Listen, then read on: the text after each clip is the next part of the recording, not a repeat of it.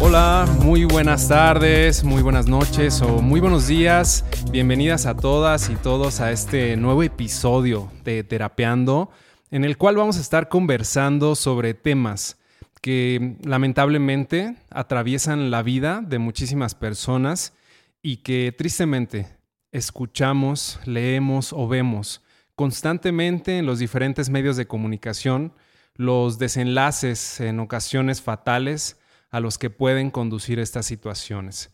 Y ese tema del que estamos hablando es de las violencias que se viven en pareja y que en muchas, muchas de las ocasiones estas llegan a pasar desapercibidas o se duda de que estén pasando o se considera que no son tan graves. Y al suceder esto, pues son percibidas cuando el daño ya es muy grande o incluso en ocasiones irreversible.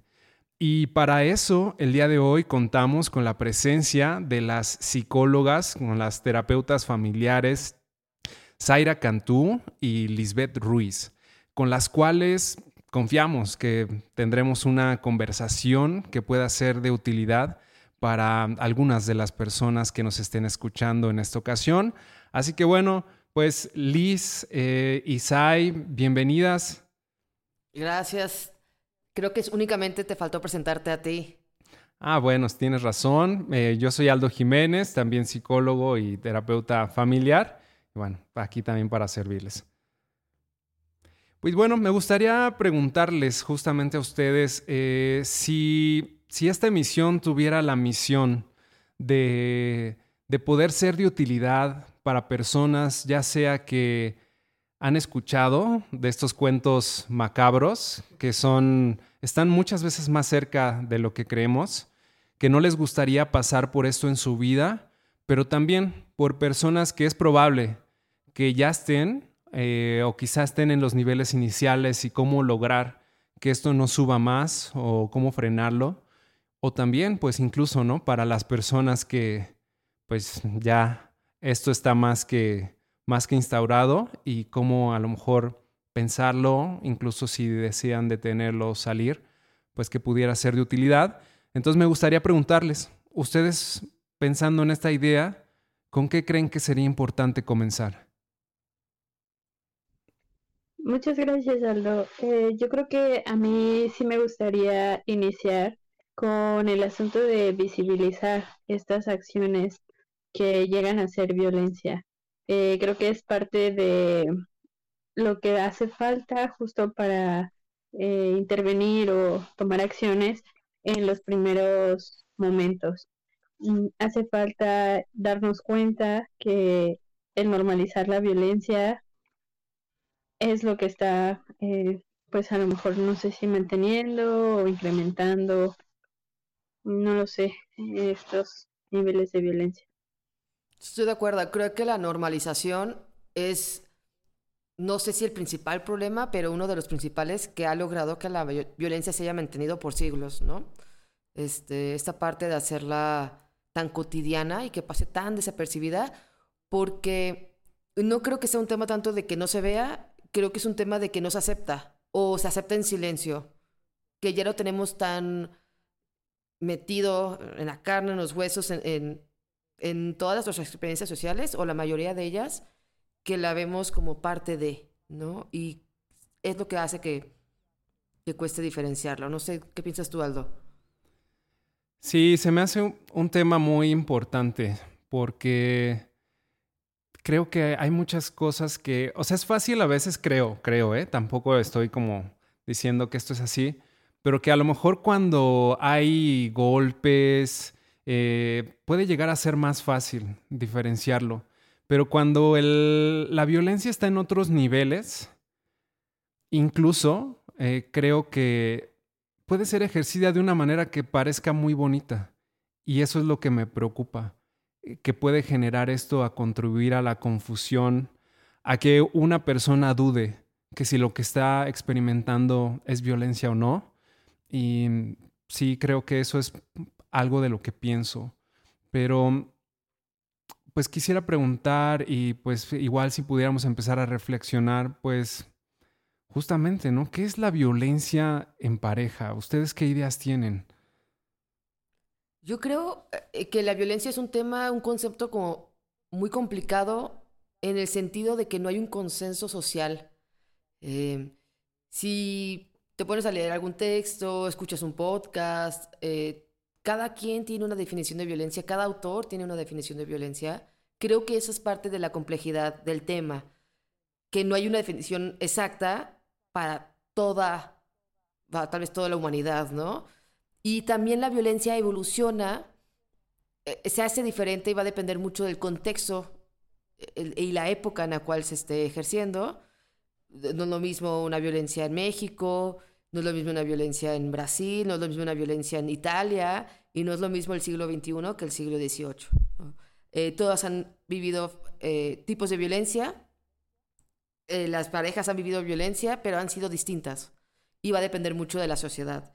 Entonces, bueno, yo en el sentido más fácil siempre he definido la, violencia como un abuso de poder, ¿no? Y como esta simetría del poder, pero me cuesta definirla más a detalle porque creo que al final depende mucho de en dónde se está desarrollando. Creo que algo que hay que diferenciar es que la violencia tiene como objetivo dominar a la otra persona. O sea, la finalidad es el dominio, el control de la otra persona. No es simplemente como una reacción de defenderte ante algo. La violencia tiene este sentido de, de, tal vez este, hacer sumisa a la otra persona. Creo que sería como para mí la parte más someter, gracias, sí. Eh, sería como la parte más, más eh, característica para mí de la violencia. Sí, creo que en ese aspecto estaría de acuerdo igual con esa definición que Zaira nos comparte. Y no sé si en ese sentido, en muchas ocasiones, pues como es complejo también definirla, como decías, en el sentido de las personas piensan que es tiene que haber una motivación por lastimar o causar daño al otro. Mm, y no sé si sea eh, por eso que en ocasiones no se distingue si se está lastimando con intención. Eh, lo pienso en, en, la idea de una pareja en que pues el supuesto es que se brinde amor, ¿no? O que se tenga amor por la otra persona, que, que se trate con cariño o que se preocupe uno por otro. Pero, ¿qué tanto puede llegar a ser violento una persona sin identificarlo como tal o sin tener esa motivación, no sé. Claro. Yo también estaba pensando en, eh, porque estábamos justamente comentando, ¿no? Eh, antes de empezar, de, que en muchas ocasiones se habla de, de la violencia, justamente pensando en las personas que la están recibiendo, personas que, están, que la están experimentando, que están siendo víctimas. Y yo he escuchado, por ejemplo, de este otro lado, de las personas que las ejercen, eh, algunas posibilidades en torno a por qué, ¿no? ¿Cuáles, eh, por qué lo hacen? Por ejemplo, Zaira ahorita comentaba este deseo de, como de dominar, de controlar. Y yo recuerdo que en, algún, en alguna lectura eh, escuchaba esta parte que mencionaba que una persona cuando ejerce este tipo o está buscando este control, este dominio, que muchas veces, también es algo que quería poner, muchas veces llega incluso a ser muy sutil, a veces hasta parecer algo bonito, pero el, como la central que decía la experiencia de las personas que lo realizan es que es como un miedo a que exista la otra persona como persona. La alteridad del otro, ¿no? Como este querer que, que, que, se fusionen, ¿no? Como que deje de existir por sí mismo para que no se vaya a ir, para que no vaya a ser otra cosa, para que se quede eh, y que pueda ser como un objeto, manejado como un objeto, que donde lo dejé, ahí se quede, que no se mueva. Entonces, no sé, ¿ustedes qué piensan en torno a estas ideas de por qué las personas ejercen violencia? Creo que es un tema bien complicado. Creo que sí hay un supuesto tal vez muy implícito de tener pareja que el otro me pertenece. Y cuando hablamos de una pertenencia, siento que pasa de ser un sujeto a un objeto, como decías tú. Entonces, eh, creo que esa visión, aunque sea muy, no sé si llamarla inconsciente o ya muy socializada, pero creo que esa es una de las partes eh, principales de que cuando empiezo a ver al otro como algo que me pertenece, tengo este poder sobre él o sobre ella, ¿no? Y puedo entonces ejercer cierto dominio, ciertas decisiones, cierto control, casi como si la otra persona estuviera a mi disposición, a mis deseos, a mis placeres, o sea, que, viviera para mí, ¿no? Eh, no sé, creo que podría ir por ese lado. No sé qué piensas tú, Liz. Y creo que esa idea que comentas también se romantiza mucho, o sea, eh, se cree que eso sería el ideal. en muchas ocasiones ese sentimiento de yo le pertenezco eh, se ve como algo muy romántico, muy, muy deseado, muy... Sí, no, porque entra como en, perdón, como en esta complementariedad, como mi media naranja, e incluso si tú eres esta persona como objeto, vaya, tú le perteneces a alguien, te da un sentido de pertenencia. Entonces te hace sentir que perteneces a alguien, a algo, y te da cierta, no sé si seguridad o confianza, resguardo, sentimiento de, como de un hogar. Y esa es la parte que decía Aldo, ¿no? Como las partes bonitas. Dices como, ah, se, se confunde o se pinta como algo bonito, pero como por debajo es todo lo contrario. Sí, sí, incluso que tanto buscamos eso, ¿no? Como eh, que esa persona me proteja, me cuide y la idea que Aldo decía, como de ser uno, eh, formar una sola persona, ¿no? Sí, que yo pensaba también que justamente parte de lo que atraviesa es que en los inicios de las relaciones, como que esta parte, ¿no? Que está, esta parte bonita, que puede ser indistinta. Cuando, que puede ser indistinta, o sea, puede verse muy similar y sentirse muy similar cuando la estás experimentando con una persona que podría estar un poco más en el, en el lado, no sé cómo decirlo, no sé si en el lado como de, de la luz, en el lado más saludable, a que probablemente sea muy parecida a cómo la experimentarías con una persona que está del otro lado, pero que en un inicio no se pueden distinguir, se sienten muy parecidas. Y eso es a veces creo que lo que confunde, incluso a veces me, me, tiendo a inclinar a que una persona que está más del lado oscuro, el inicio de la relación va a ser más bonito. Y que eso es como el anzuelo que atrapa a muchísimas personas porque las hace sentir lo que nunca habían sentido. Que por fin llegó la persona que no manches, que, que tiene todas las características, que ha valido la pena todo lo que he atravesado en la vida solo para conocer a esta persona y que creo que sirve a veces mucho para que una persona mantenga la esperanza para que una persona se quede y para anclar ese recuerdo a que cuando justamente esté ocurriendo lo contrario, ese recuerdo de que sí conocí al príncipe, a la princesa, eh, me haga querer quedarme un poco más, que quizás si me esfuerzo un poco más, logre que regrese. Y creo que a veces eso también puede ser bastante tramposo. Fíjate algo que ahorita que estabas eh, mencionando esto, me acordé que hay un libro que se llama La princesa que creía en los cuentos de hadas. Y habla un poco de esta eh, princesa que está buscando al príncipe encantador, que la va a venir a rescatar. Y no solo me parece a mí que lo menciona igual en el libro, que no solo es el inicio de la relación, sino que siempre hay esos no sé si decirlo, esos dos lados eh, del príncipe, en donde a veces es ese príncipe encantador y a veces ese príncipe, no sé, con el lado oscuro.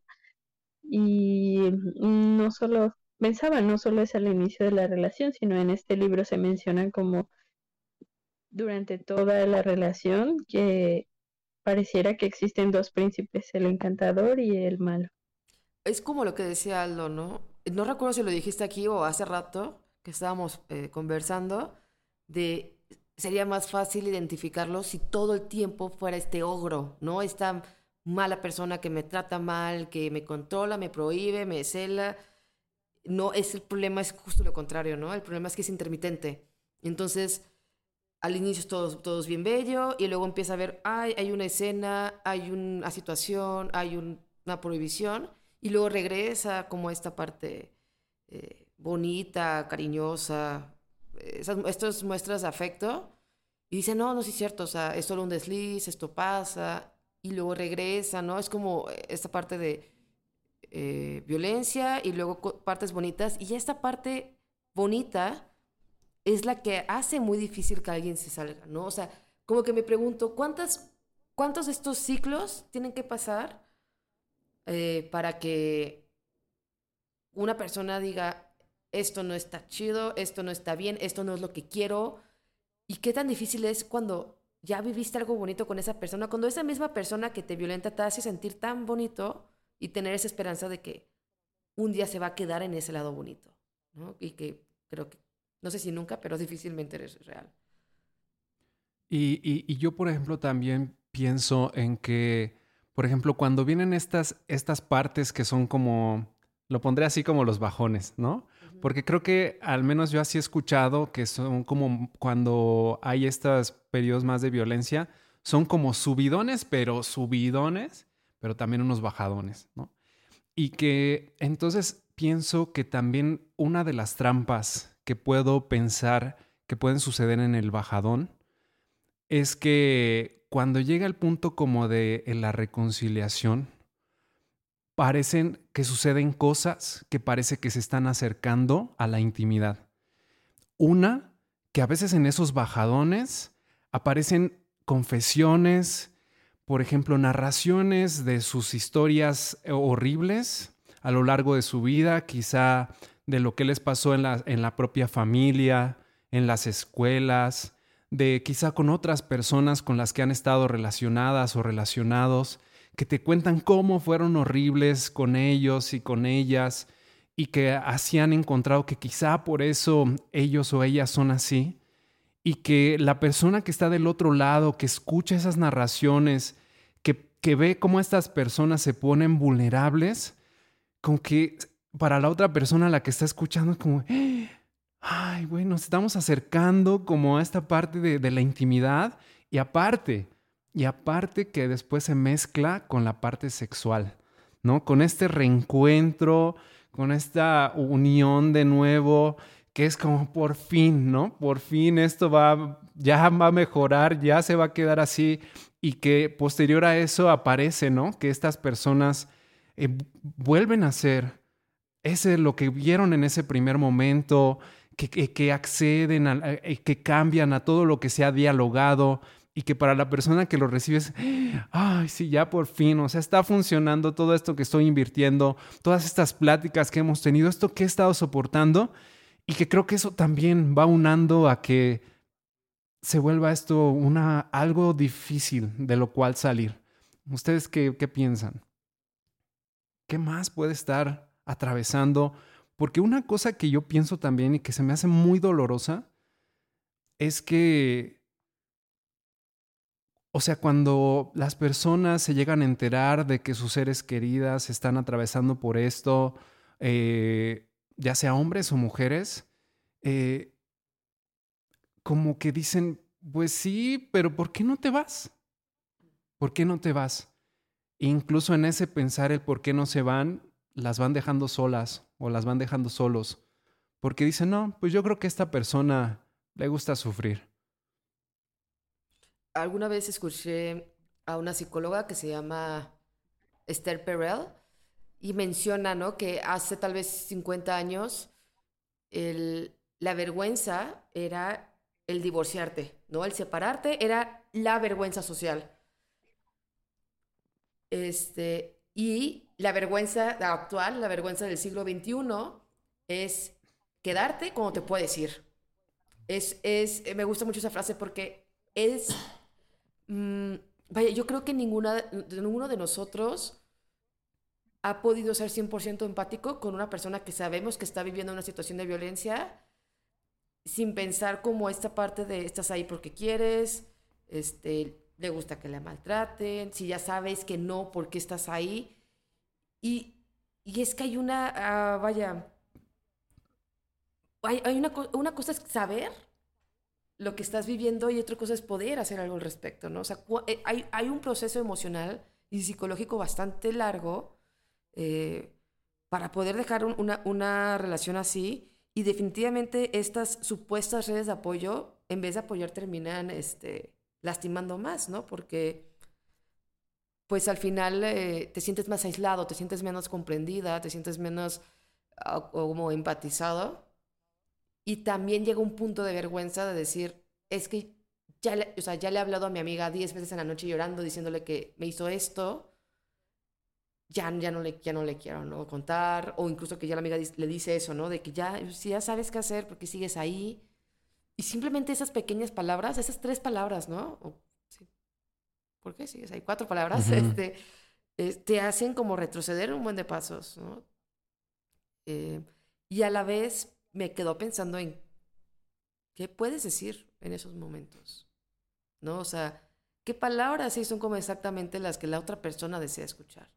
Porque tampoco le puedo decir, pues, pues, no es para tanto, quédate, ¿no? O sea, entonces como que entonces, ¿qué dices? O sea, tal vez solo un, aquí estoy, amiga, te apoyo, no sé.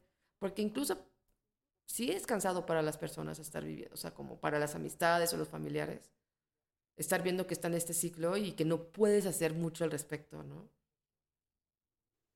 Y creo que es eso, el de no saber cómo ayudar, ¿no? Eh, yo me pongo en el lugar de, de esos familiares que, o esos amigos que, pues sí, lo escuchan una y otra y otra vez. ¿Qué tan preocupados están por esa persona que está sufriendo violencia? Pero qué tan atados de manos se sienten, ¿no? ¿Qué tan eh, incapaces se sienten de poder sacarla de ahí o salvarla de ahí? Eh, si es una persona a la que quieres muchísimo, a la que estimas muchísimo, y que le estás viendo pasar por todo esto o que le te, está narrando lo que está viviendo, lo que está pasando, pero lamentablemente no puede salir de, ahí o todavía no tiene como esa fortaleza o esa decisión de hacerlo.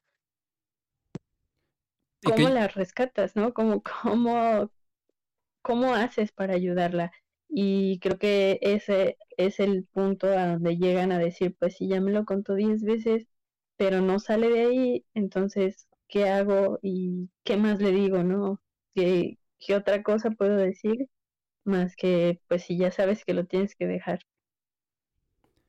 Y, y yo, y yo, yo, pensaba que justamente esto que ahorita eh, surgió es algo que contribuye mucho a algo que creo que es muy común en las personas que lo están atravesando es el sentirse em, que se van quedando solas, se van quedando solos en el camino, eh, que puede correr como por varios caminos, pero uno, que la misma persona, la misma pareja, eh, puede estar haciendo un trabajo para que eso suceda, para que la persona empiece a quedar sin apoyo, para la que la persona empiece a quedar aislada y por otra parte la misma persona que está experimentándolo al, recibir como estas respuestas por las personas a las que trata de pedirles ayuda, también empieza a sentir vergüenza, ¿no? Ay, otra vez le voy a contar. No, ya, entonces ya no digo nada, ya mejor ya ni los veo.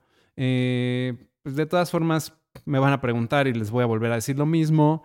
Entonces, como que este aislamiento corre de los dos lados.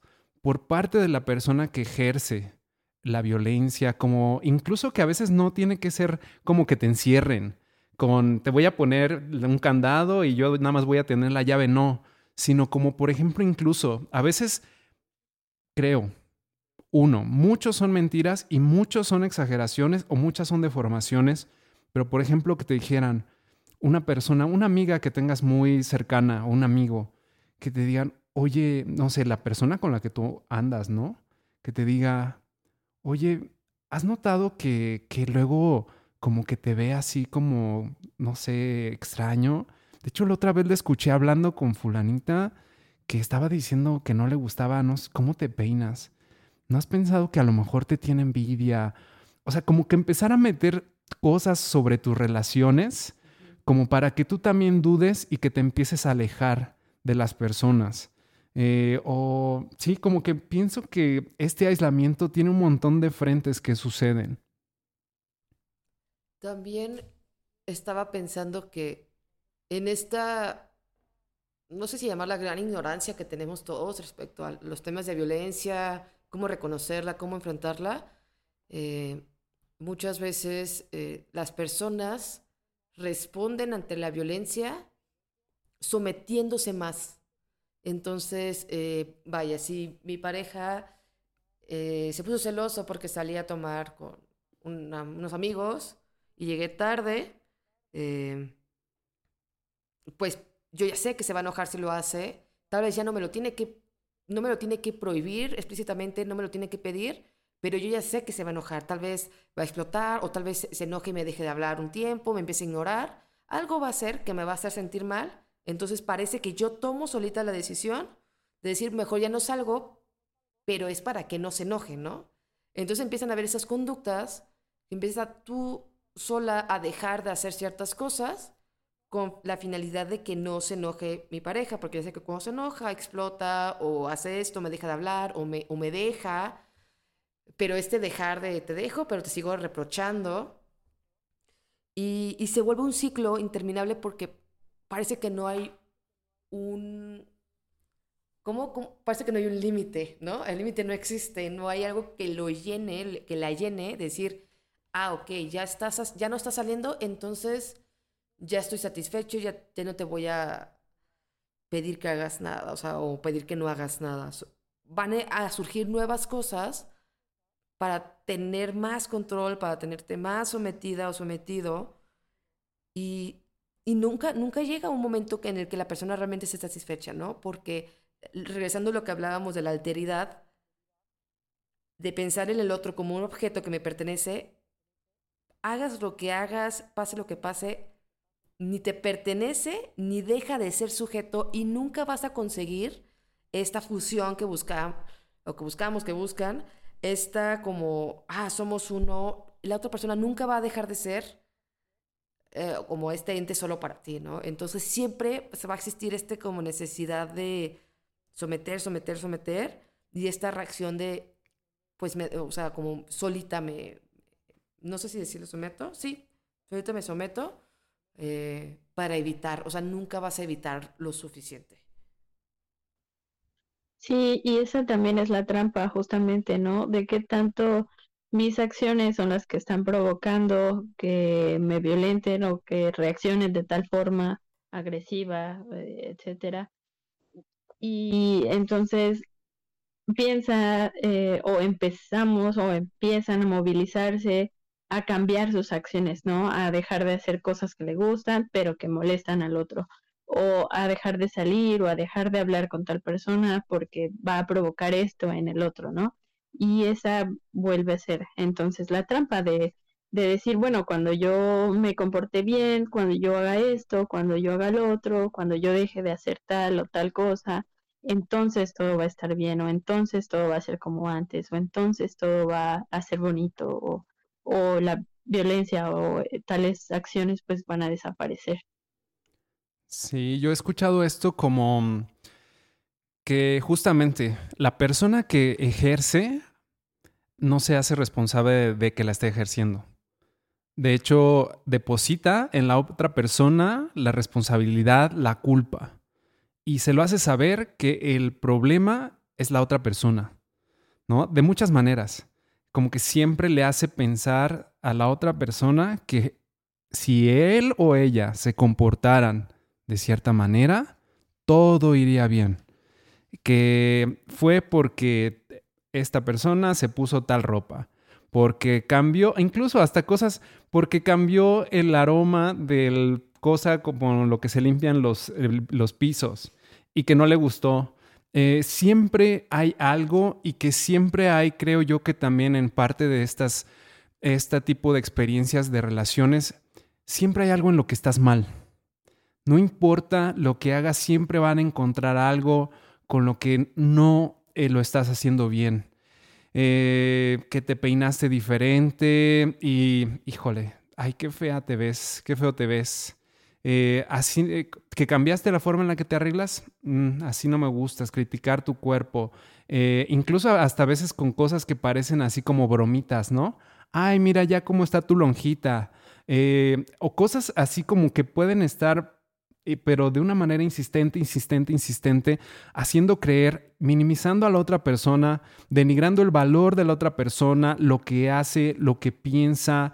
Ah, incluso con estas, yo creo que la hemos escuchado, no sé, a lo espero que no todas las personas, pero yo sí lo he llegado a escuchar, cuando dicen, ay, es que eres bien tontita, mi amor, ¿no? Así eres bien tontita.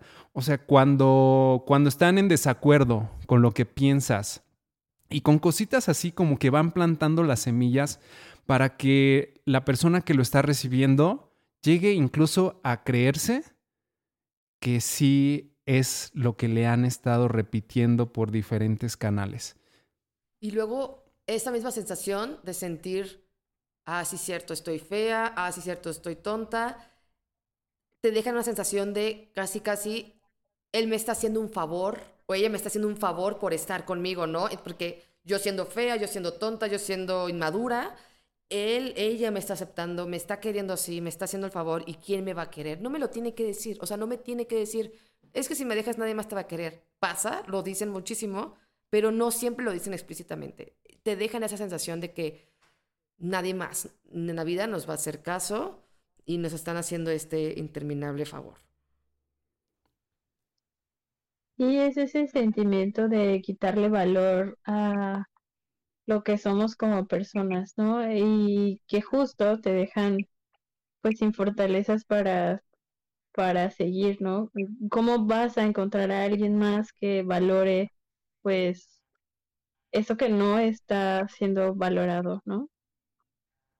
Y es que al final justo, o sea, todas las personas sí tenemos efectos, ¿no? Tenemos cosas tal vez que no nos gusten, que no sean las mejores y parece que se resaltan en estas relaciones, ¿no? O sea, que obviamente nosotros sabemos que hay cosas que no están tan padres de nosotros, pero en estas relaciones parece que em, se subrayan con marcatextos y solo existen esto, ¿no? Como que dejamos de lado todas nuestras cualidades, nuestras virtudes y solo somos como una maraña de cosas malas, este, y que, y que incluso cuando logras salir de estas relaciones, te quedas un buen rato en esto, ¿no? Metido como sumergido en esta bola de negatividad tal vez, este, que te hace sentir como no merecedor de nada, ¿no? De respeto, de amor, de cariño, de, de nada.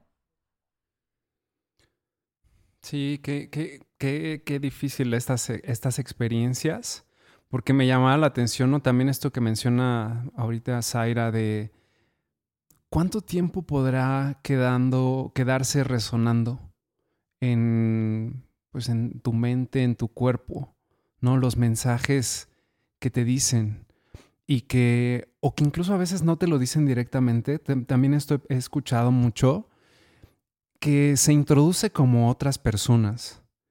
No necesariamente que te digan cosas malas, pero por ejemplo, que al inicio te digan lo maravillosa, lo maravilloso que eres. ¿no? Y como ahí como metiendo cosas y no, es que nunca... Y después eso como que lo quitan, ¿sí? Y se empiezan, a, por ejemplo, a decir, oye, ¿qué crees que, llegó una nueva persona a trabajar al trabajo?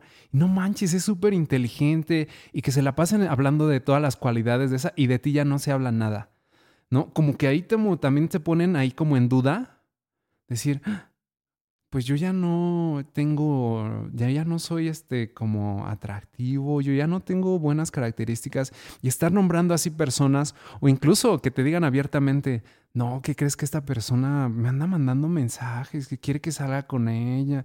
O sea, como que estar introduciendo como el peligro, como que la posibilidad de que hay otras personas mejores, ¿no? Como lo que ahorita estaba diciendo Zaira y que pues sí, te están haciendo un favor al, mantenerse contigo y que pues tú lo deberías de, ¿cómo se llama?, de pagar, es la única palabra que ahorita se me viene, eh, al someterte más, al hacer más lo que te piden. Y yo pensaba también en, porque se ha nombrado que no necesariamente nada más como todas estas experiencias generan una serie de pensamientos, eh, de emociones, sino que también parece ser que en las personas que están sometidas a esto llega a haber alteraciones incluso fisiológicas por las cuales pareciera ser que ya no son capaces de responder, ¿no? Eh, yo lo he escuchado con nombres como indefensión aprendida y también las partes como más técnicas que mencionan como en la neurociencia, que al estar sometida en esta constante inseguridad, en esta constante incertidumbre, ¿qué va a venir ahora? En querer estar... Eh, eh, te consume, te consume todo el tiempo. Esa es también una característica muy importante. Te consume todo el tiempo. Hoy, ¿cómo se va a presentar? Hoy va a ser más ese príncipe, esa princesa. Hoy va a ser más el logro. Eh, estar buscando mínimas señales como de, ay, no, ya vi, ya, vi que trae ese gesto, ya valió.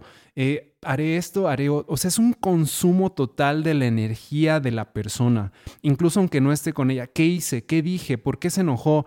¿Habrá sido mi perfume? ¿Fue aquí que comimos? Eh, estar un, una un consumo total de la energía y también estar con un miedo, lo cual en la neurociencia diría que estar con ese miedo y con esa incertidumbre desconecta esta parte como más, más lógica, más pensante, como esta parte frontal del cerebro que podría hacer eso y coloca más en esta parte como más em, antigua, que solamente está concentrada en una cosa y es en reaccionar. Y es o peleo, o huyo, o me paralizo, o hago lo que me piden. Y que lamentablemente en estas últimas dos es en donde las personas que han sido sometidas a esto se ubican. O ya no hago nada porque creo que por más aparte que haga no va a pasar nada, o me someto más y hago lo que me digan. Entonces, yo algo así también he escuchado, como que hay incluso como partes fisiológicas, modificaciones fisiológicas que podrían contribuir a que una persona también opte por el camino de pues permanecer.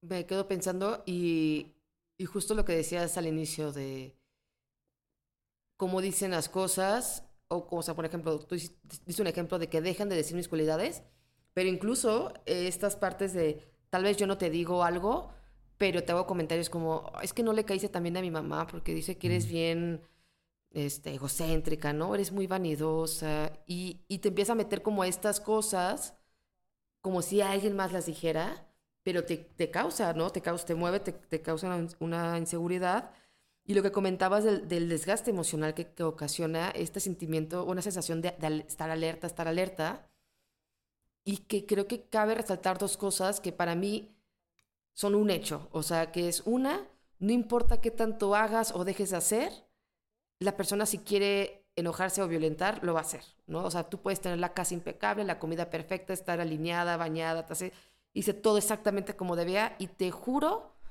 que va a encontrar un motivo por el cual explotar, violentarte y que incluso puede caer en esto de, pues tú sabes lo que hiciste, ¿no? Y sin saber y sin entender y solo es un pretexto, ¿no?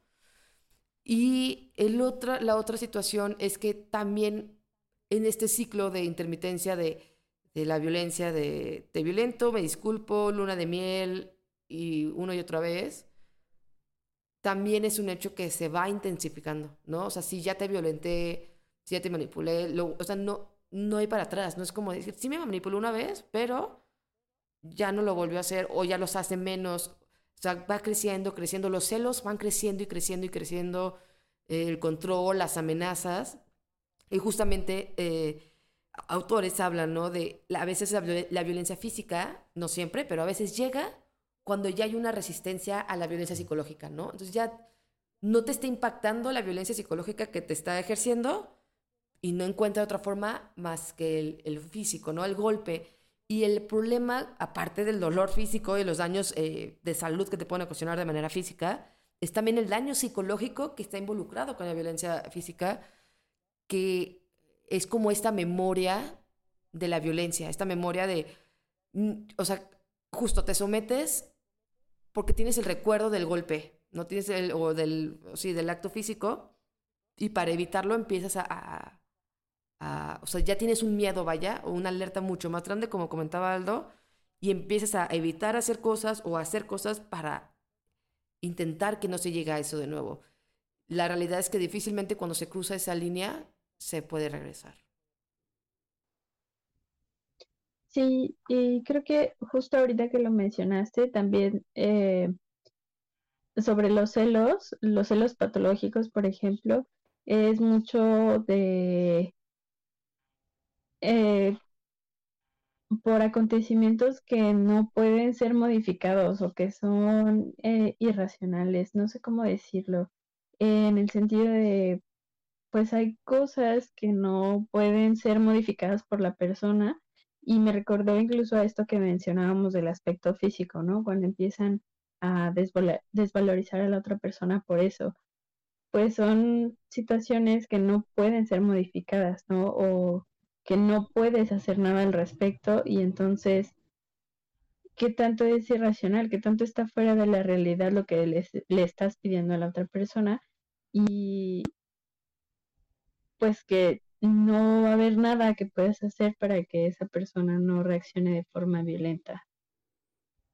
Sí, qué curioso, porque mencionas esto, ¿no? Incluso estas críticas del cuerpo, cosas, ¿no? Que a lo mejor no se pueden cambiar, porque también he escuchado, ¿no? Que hay personas que al decir esto constantemente, constantemente, justamente lo que están buscando es que tú transformes tu cuerpo, ¿no? Que te sometas a cirugías, que te sometas a ciertas dietas, a ciertos niveles de ejercicio, para que vuelvas a ser, ¿no? Esta persona.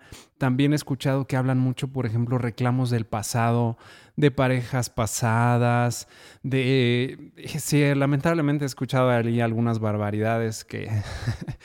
Pero sí, como eh, parejas sobre parejas pasadas, con quién este, tuviste tu primera relación sexual, por qué no fui yo, eh, no, pues si ya pasaste por, o sea que se puede empezar a, ocupar en el camino como algo incluso que cosas que tú revelas en lo que justamente podría ser una intimidad saludable, contar algunas cosas de ti misma, de ti mismo que han pasado en tu vida, que después son puestas en tu contra, ¿no? Que parece que están ah, ahí como haciendo un acopio de información sensible tuya que posteriormente van a empezar a introducir como partes, uno, para tenerte justamente como para ejercer chantaje, ¿no? Sobre cosas que tú has mencionado, sobre cosas como tú decías, Liz, que no tienes control y que todo esto contribuye a justamente este consumo de la mente, a esta conquista de la mente, que justamente es como de estar pensando en función de la otra persona. ¿Qué va a pasar? ¿Qué hizo? ¿A esto le va a gustar? ¿No? Para que se empieza a lograr esta parte, acercarse a lograr esta parte como de anularte. ¿no? De ya, ¿a dónde vamos a ir? No, porque ahí no le gusta. Estas personas, no, no le gusta que yo hable con tal persona. No le gusta que me vista así. Eh, y, y tu mente vivir en un consumo total. ¿Qué va a pasar? ¿Qué puedo hacer? ¿Cómo me puedo anticipar? Y lo que me llama la atención, lo que dice Zaira, ¿no? Que dice, pues es que por más, o sea, hay muchas personas, creemos, ¿no? Que se han, optado por este camino de someterme, de hacer lo que me piden, de incluso hasta mucho más de lo que me piden y no lo han logrado, ¿no? El espiral sigue avanzando, sigue avanzando, sigue avanzando. Entonces sí, se me hace como muy preocupante, ¿no? Que, que incluso pareciera haber elementos como muy fisiológicos que cargan hacia allá, a que una persona se, se rinda, se, se, someta más. Y eso me, me lleva a la pregunta como, vaya, justo, ¿qué nos preocupa? ¿A qué podemos llegar? ¿Qué puede pasar? ¿Qué es lo peor que puede pasar con estos? Si al, al igual no, está, no es para tanto, ¿no? Que te cele, no es para tanto que te controle, que no te deje salir. Pero, pues ya viendo cifras, ya viendo realidades, ¿a qué estamos llegando? ¿Qué, qué, qué consideran que es lo peor a lo que podemos llegar? Lo que puede llegar una pareja que vive violencia.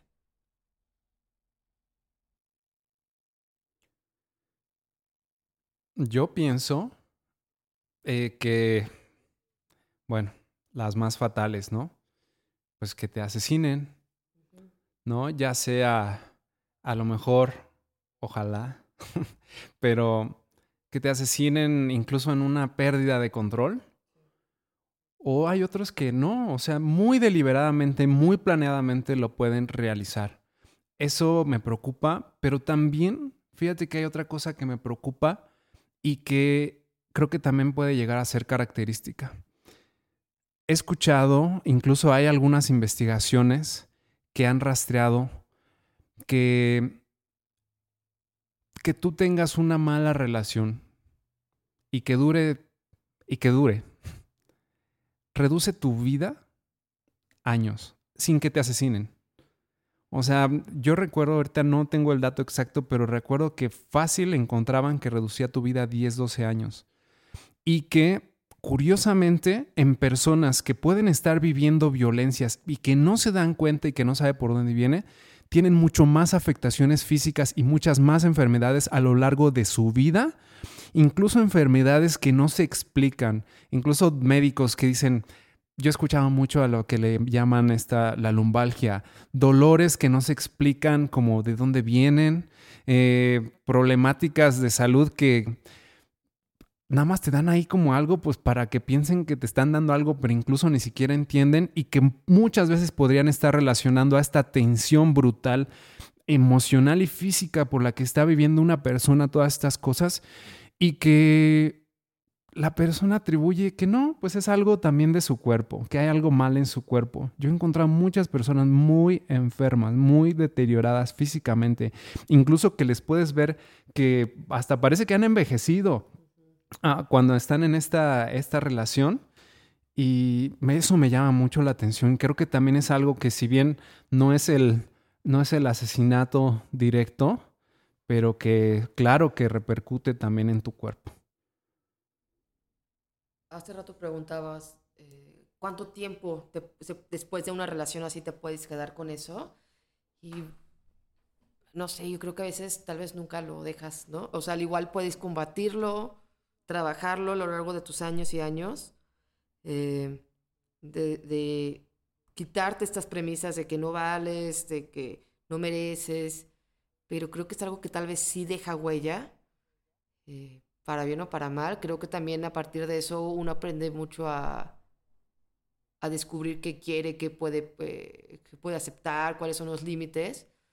Eh, pero sí siento que es algo que tal vez sí puede marcar para siempre la vida de una persona, dependiendo de cómo lo haya vivido, qué tan largo haya sido la relación. Y creo que no sé si es algo de lo que se puede sanar al 100% en un punto, ¿no?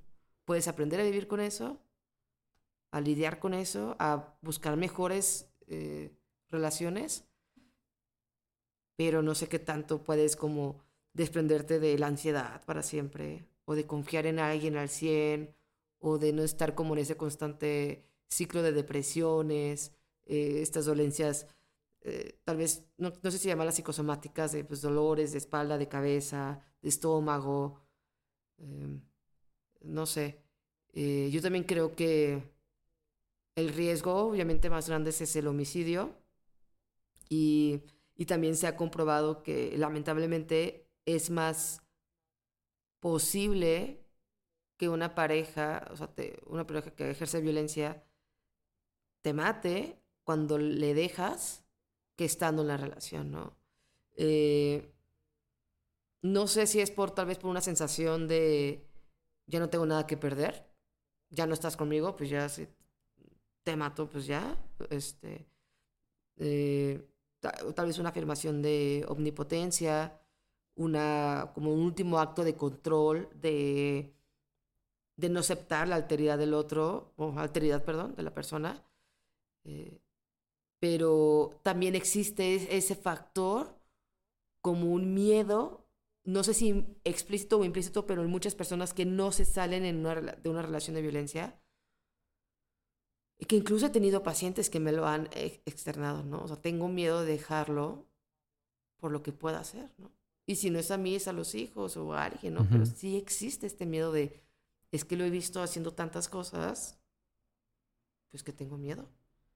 Y también creo que es un factor muy importante para considerar por qué alguien no se va. Sí, yo también, por ejemplo, pensaba en... Sí, todo esto es, es un montón de cosas a considerar y que, eh, que contribuyen, ¿no? A esta parte, pues porque una persona se puede quedar, creo que esta es horrible, ¿no? Saber que esta persona en verdad sí puede hacer un montón de cosas. Que...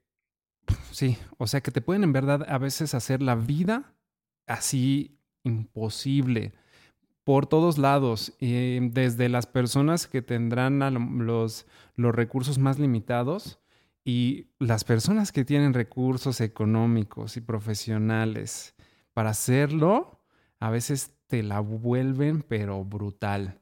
Si tienes aparte hijos, eh, eh, con propiedades en conjunto, se vuelve a ser horrible. Incluso creo que también otra de las, incluso que logres aparte apartarte, Em, me, parece que una también de las posibles secuelas que se pueden quedar cuando todo esto no ha terminado de trabajarse, de sanarse, uno, a decidir, ¿sabes qué?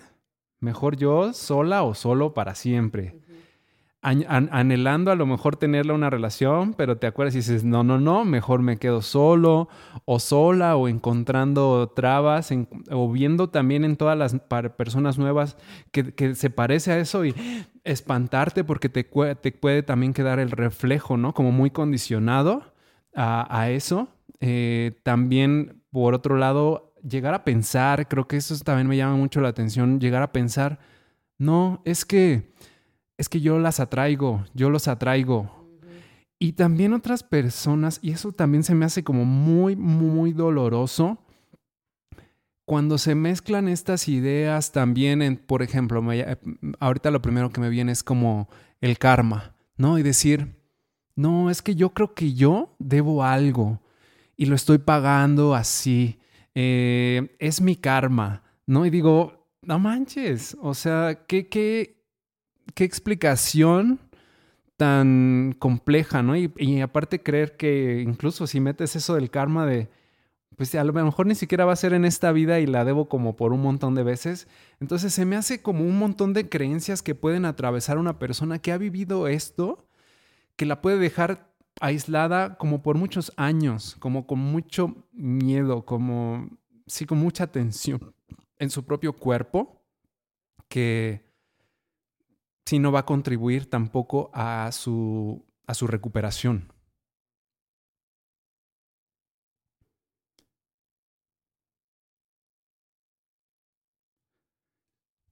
Y, a ver, ahorita que ah, eh, lo del karma, también me, me recordó mucho el discurso, tal vez un poco religioso, de estoy cargando mi cruz, ¿no? Y, y esta como como que se, se me fue el nombre, cuando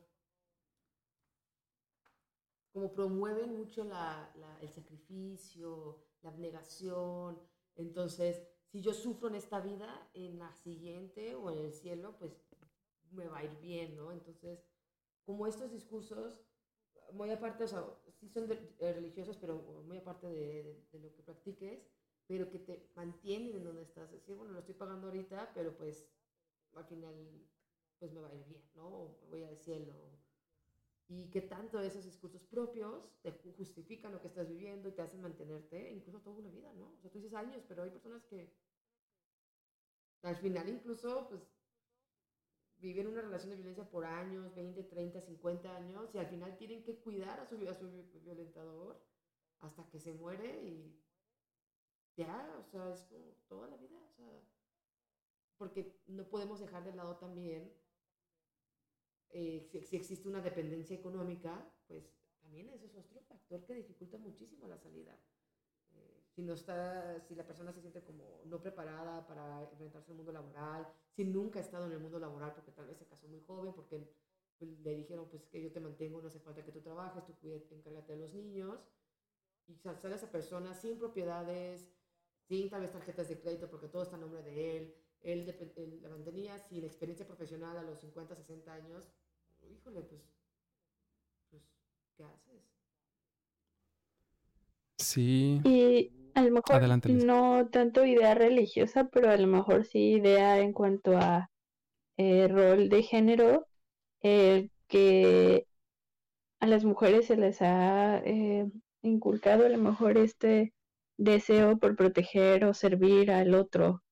Eh, ¿qué tanto nos compramos a lo mejor esa idea de querer salvar, querer ayudar, querer estar ahí para el otro a través de lo que somos o lo que damos, ese amor, esa protección, de incluso eh, leí por ahí en algún momento que tanto cuidamos a ese niño interior que tienen eh, pues las parejas amorosas, ¿no? Como lo que mencionábamos al principio, pues a lo mejor es una persona que sufrió de niño, que abusaron de él, que lo violentaron de ciertas formas y que tanto nuestro instinto, nuestra idea de, que ese es nuestro instinto de cuidar al otro, ¿no? De, ayudarlo a, superar eso, de ayudarlo, de entenderlo, de, de comprenderlo, de salvarlo incluso. Y pues bueno, ya creo que solo nos queda eh, discutir, debatir qué podemos hacer, ¿no? O sea, qué podemos hacer, eh, tal vez uno, para que mi próxima relación no caiga en una situación de violencia. Dos, cómo reconocer la violencia si la estoy viviendo, no estoy segura si la estoy viviendo. Tres, ya estoy viviendo violencia, ¿qué puedo hacer? O sea, ¿qué podemos hacer en situaciones de violencia? ¿Cuál considerarían ustedes que sería el primer paso? Bueno, creo, al menos obviamente, no sé, pues obviamente al ser terapeuta estoy muy sesgado, ¿no? Hacia, hacia ese lado, que también sé que al final de cuentas ni la terapia tiene todo el, monopolio, ¿no? De, para que una persona sane y que no solamente por ese camino eh, sanarán, eh, pero al menos yo pienso que sí es todo un camino de reflexión, de estar considerando si estas cosas están pasando. A veces, y creo que más bien en muchas ocasiones, atravesar como por estas dudas que hay, ¿no? Sobre, no, a lo mejor, a lo mejor no lo hizo con esa intención, eh, está muy presionado, muy presionada ahorita en este momento. Eh, todo está muy difícil, eh, como muchas líneas de justificación que están ahí enmarañadas, de minimización, de atribuirse la responsabilidad, un montón de cosas de atravesar todo eso, pero pienso que ya una vez que las atraviesas, como qué opciones hay, pienso que sí, la terapia es una de ellas, pero ¿Ustedes qué otras se les ocurren además de la terapia que podría hacer una persona en estas situaciones? Pienso que... Habla tú, perdón. Pienso también en, en las redes de apoyo. Eh, pienso que este sentimiento de, pues me da pena contarles porque ya se los dije una y otra vez, como que también hay que pensar que pues están ahí porque nos se preocupan por nosotros, porque sí es necesario que les platiquemos cómo nos sentimos, cómo estamos viviendo, qué es, qué es lo que está pasando. Eh, pensar que pues esas redes de apoyo están ahí porque nos quieren, ¿no? Nos estiman y seguir eh, compartiendo lo que estamos viviendo y lo que estamos eh, sintiendo. A pesar de que no tengamos a lo mejor todavía capacidad de tomar ciertas decisiones o de que los consejos que nos dan no siempre los tomemos a la primera o sea o no sea fácil tomar esos consejos porque no tenemos a lo mejor las herramientas de la mano o las eh, opciones pues tan fácil como, como nos lo pintan, pero al final están ahí para apoyarnos, ¿no? Y creo que seguir valorando eso. Tomando las respuestas de ambos, en la parte de la reflexión, a veces eh, a mí me funciona como hay cosas que evito contar a las personas para que, A, no me juzguen, B, no odien a mi pareja, C, no me digan que le deje. Entonces digo, ok, si lo estoy ocultando conscientemente, ¿por qué lo estoy ocultando? ¿no? ¿Qué significa? ¿Qué no estoy queriendo aceptar o ver? Y en la parte de las redes de apoyo, estoy totalmente de acuerdo también, justo, obviamente junto con la terapia, que eh, no sé si entraría como red de apoyo, pero bueno, eh, la terapia creo que es eh, esencial, pero en las redes de apoyo creo que sí es muy importante como esta red que no, o sea, que si bien no justifica ni tolera la violencia, tampoco cae en presión para que nos alejemos, ¿no? O sea, obviamente las personas que nos quieren, lo que quieren es que salgamos de ahí ya, ¿no? En este minuto, en este segundo, pero no es así de sencillo, ¿no? O sea, hay estadísticas que hablan que las personas intentan salirse siete veces antes de lograrlo de una relación de violencia. Y, y como encontrar, bueno, si, si eres una red de apoyo, encontrar este punto medio súper difícil de encontrar entre no tolerar la violencia, pero tampoco estar presionando a la persona, ni revictimizando, diciéndole, estás bien tonta, estás bien tonto, ¿por qué te quedas? Y ya sabes, pero siempre mostrando como esta empatía y apoyo de el día que, que, quieras salir aquí voy a estar y si no, tú también aquí voy a estar. Y si necesitas algo aquí voy a estar, ¿no? Este, creo que es muy importante. Yo, yo, mi respuesta sería dentro de todas estas cuestiones, creo que algo que es indispensable es poder nombrar la violencia como violencia. Creo que es importante reconocerla y darle nombre, ¿no? O sea, no solo decir, pues sí es esto, pero no es para tanto. Es como esto que está pasando, estos celos, este control, estas amenazas, este chantaje, estas acciones son violencia. Y a partir de que la podemos nombrar, creo que podemos tomar ciertos caminos, tal vez muy lentos, procesos lentos, pero que ya van dirigidos hacia algo. Creo que cuando evitamos nombrarla, porque da miedo nombrarla, eh, podemos estar como...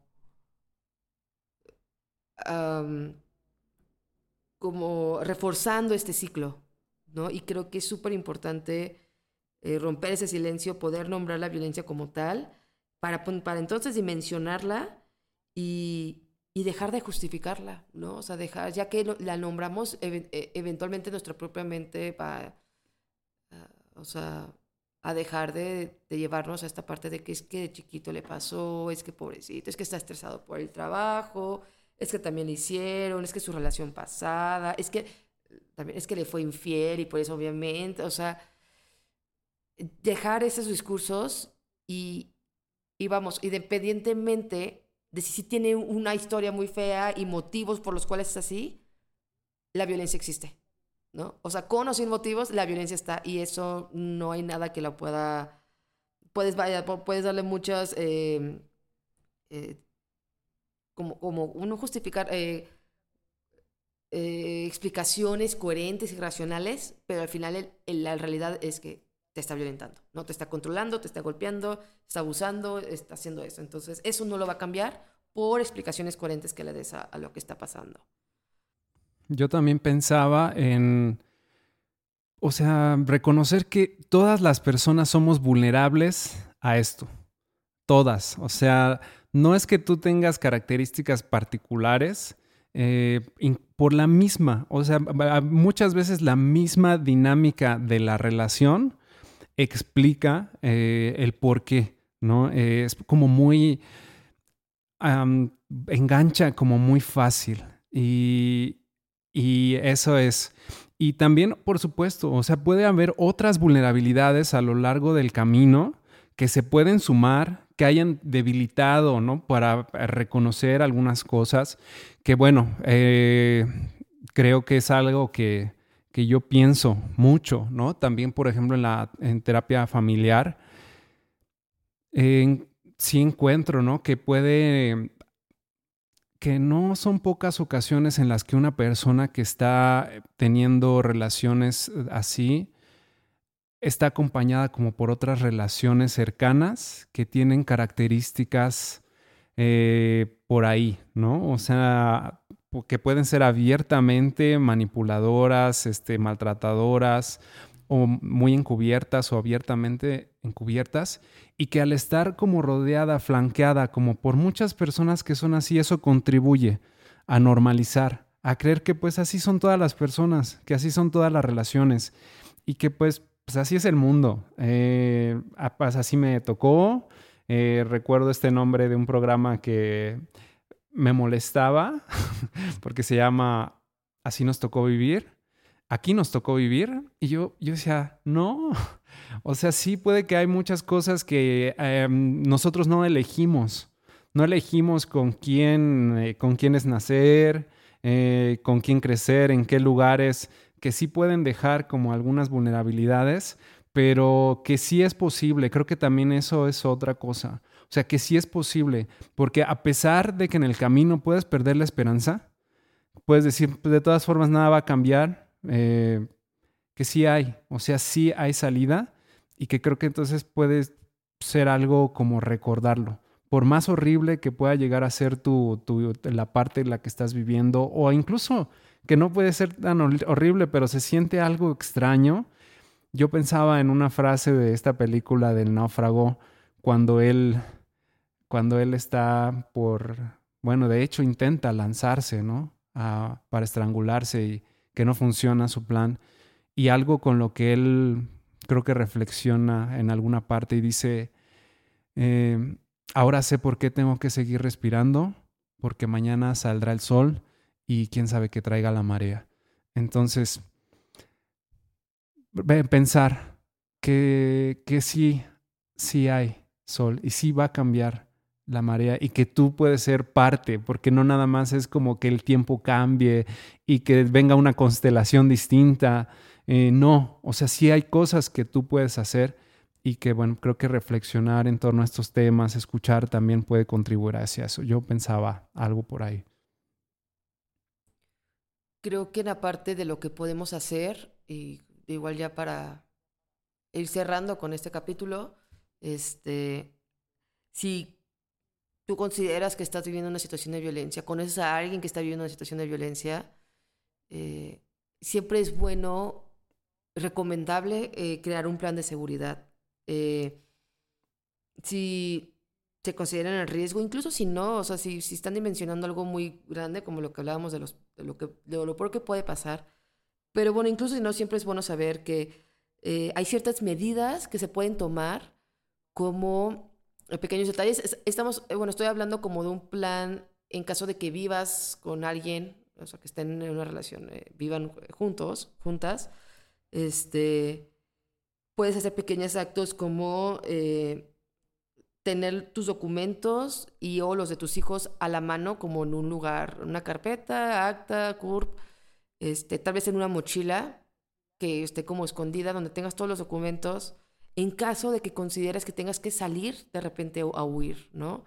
Eh, tener un poco de dinero si es posible, porque yo sé que no en todas las situaciones es posible. Tener una lista de un número, dirección o par de contactos de emergencia. En esos contactos no solo una persona o alguien, o sea, pero también instituciones, este, eh, albergues a los que puedes ir, eh, refugios a los que puedes asistir. Todas las ciudades, o la mayoría de ellas, tienen algún refugio eh, es bueno eh, tener una copia de llaves de la casa escondida o algo, o que alguien, algún familiar la pueda tener. Obviamente todo esto sin que, la, sin que tu pareja lo sepa, ¿no? Este, son medidas en caso de que haya una situación en la que tengas que huir de manera inmediata. Eh, siempre es importante que por lo menos una persona, si se puede más, sepan de la situación. Que sepan, está pasando esto, tengo estas medidas de seguridad y tengo este miedo de que esto pueda pasar. Si se puede meter una denuncia, mejor, que quede un registro, pero siempre es bueno que una persona, por lo menos una persona sepa en qué estás viviendo, porque estoy hablando de situaciones de lo más grave que puede pasar, por si desapareces, por si dejas de contestar, que esa persona esté al pendiente de dónde estás y qué está pasando contigo.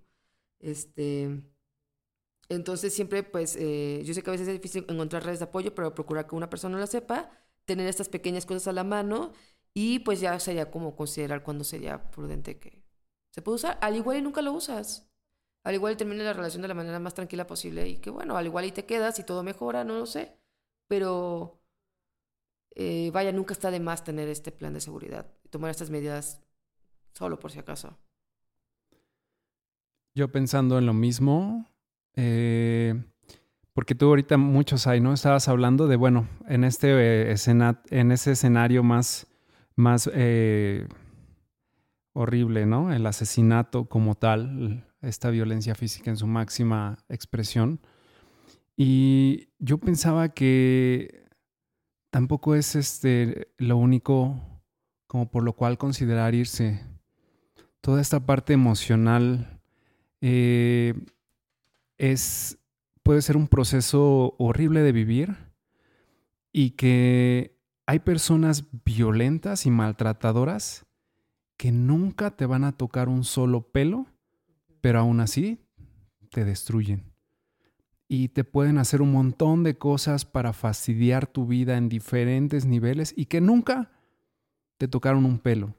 Y que lamentablemente eso en las, mm, en las cuestiones de procuración de justicia, al menos en México, pienso que si muchas veces ni siquiera cuando hay eh, violencia física te, te llevan a cabo un proceso adecuado, creo que también cuando llega esta parte que en la que no te tocan ni un solo peso, ni un solo pelo, que no hay marcas, eh, se puede complicar como mucho más un proceso legal, pero que es igual de destructivo que puede dejar a una persona en una depresión de ya no quererse mover, en una ansiedad, o sea, unas repercusiones fisiológicas que aunque nunca te hayan tocado, ahí está, porque lo que sí tocaron es el núcleo. Atacaron constantemente ese ser tuyo, ese valor que siempre has tenido, pero que a lo largo de una seguida, seguida, seguida de menciones, de palabras, de acciones, te pueden dejar creyendo que en verdad eres la, la basura más grande del mundo. Y sabes, yo eh, también recuperando en, ya sabes cómo soy con esto de mis películas, Sai y Liz. Yo pensaba en esta película de Toy Story, particularmente la 4, que a mí se me hizo muy intensa, pero este personaje del Forky, que como él decía, es que yo soy una basura, yo soy una basura, yo soy, y él solito iba y se tiraba a la basura. Y, el, Woody lo trataba, no, no, no, tú eres un juguete, no, no, no, yo soy una basura, soy una basura y quería irse a la basura. También como este eco puede quedarte en esto y creerte que, que eres una basura. Y yo quisiera decir, o sea, sé que es un proceso, pero, pero no lo eres y nunca lo has sido y nunca lo serás. Solamente que en estos procesos es muy fácil que uno se compre estas ideas que te meten una y otra vez con diferentes palabras, con diferentes actos, con diferentes traiciones que van ocurriendo en el camino, que las van, no, no van ocurriendo, que las van haciendo, a veces muchas deliberadamente y otras parece que no se dan cuenta, pero son cosas que hacen y que tú también puedes hacer cosas para interrumpir este ciclo y que por más lejana o lejano que te veas de esto, es perfectamente alcanzable y que va a tomar un tiempo, pero que lo lograrás hacer. Es creo que lo que yo pienso. ¿Tú, Sai, tú, Elise, con algo te, crees que te gustaría terminar? Pues creo que mm, parte que me gustaría incluir también es la, el papel que tenemos todas las personas eh, alrededor de una persona que está siendo eh, víctima de violencia, sobre todo verbal o psicológica. Eh, pensé mucho a lo largo de todo lo que hemos platicado en los momentos en los que esas personas pueden llegar a humillar a su pareja o llegar a desvalorizar eh, a su pareja en frente de amigos, conocidos, incluso desconocidos, porque se da en algunos casos, ¿no? y qué tanto las personas que estamos alrededor lo normalizamos o lo tomamos a modo de chiste, de broma y pues que ya nos están hablando de lo que están viviendo, ¿no? Eh, en casa y que en casa puede ser mucho peor. Si en público lo está haciendo así, pues en casa pudiera llegar a ser mucho peor, ¿no? Y qué tanto nuestro papel ahí es, como decía Zaira, nombrar la violencia, nombrarla como es, ¿no? Lo que es. Eh, pensaba incluso en estos eventos sociales o en una fiesta, alguna convivencia en donde pues empiezan a, pues eh, la pareja a hablar de la otra persona pues en forma despectiva, ¿no? O denigrante, a hablar de sus defectos, a hablar incluso de su pasado, de cosas íntimas, en, en cosas de la relación y que tanto las personas que estamos alrededor pues nos reímos, lo tomamos normal, lo tomamos pues o lo marcamos como si estuviera bien cuando no es así. Entonces, creo que si eso pasa incluso con desconocidos, pues mucho más si pasa con nuestros amigos o familiares, ¿no? Que tanto podemos intervenir o por lo menos nombrar que eso no está bien o que eso podría ser violencia, ¿no? Esa es mi reflexión, que me, me parece importante que no, que no dejarla pasar, como qué papel estaríamos jugando todos alrededor. Ok, pues bueno, pues creo que espero, espero que esta conversación que hemos tenido, ¿tú, Sai, tienes algo más que aportar? No, no, no. Ha sido un placer compartir ese tiempo con ustedes, como siempre. pues bueno, eh, así estaríamos concluyendo este, esta, esta emisión y pues no sin antes recordarles que pues nos pueden dejar sus comentarios, nos son muy útiles para saber, bueno, pues qué, qué más, eh, qué, con qué dudas, con qué inquietudes, porque este tema es súper amplio que yo creo, ¿no? Sai y Liz, nos podríamos aquí, lamentablemente, lamentablemente, porque es un fenómeno muy extendido, continuar hablando, o sea, por no, no creo que horas, o sea, quizá años al respecto, por todo lo que puede involucrar estas situaciones, pero les agradecemos, ¿no? Que pongan en sus comentarios, que nos dejen saber para que también nosotros en las siguientes emisiones podamos abordar todas sus inquietudes. Pero mientras tanto, pues les dejamos eh, considerando estas reflexiones Ojalá que puedan llegar a ser de utilidad para las personas, algunas personas de las que nos hayan escuchado. Si conoces a alguien quizá que le pueda sugerir también este contenido y que le pudiera llegar a ser de utilidad, pues por favor les pedimos que se los compartan. Pero mientras tanto, les deseamos que sigan teniendo una buena tarde, una buena noche o una buena mañana y nos vemos en la próxima emisión de Terapeando. Cuídense mucho. Hasta luego.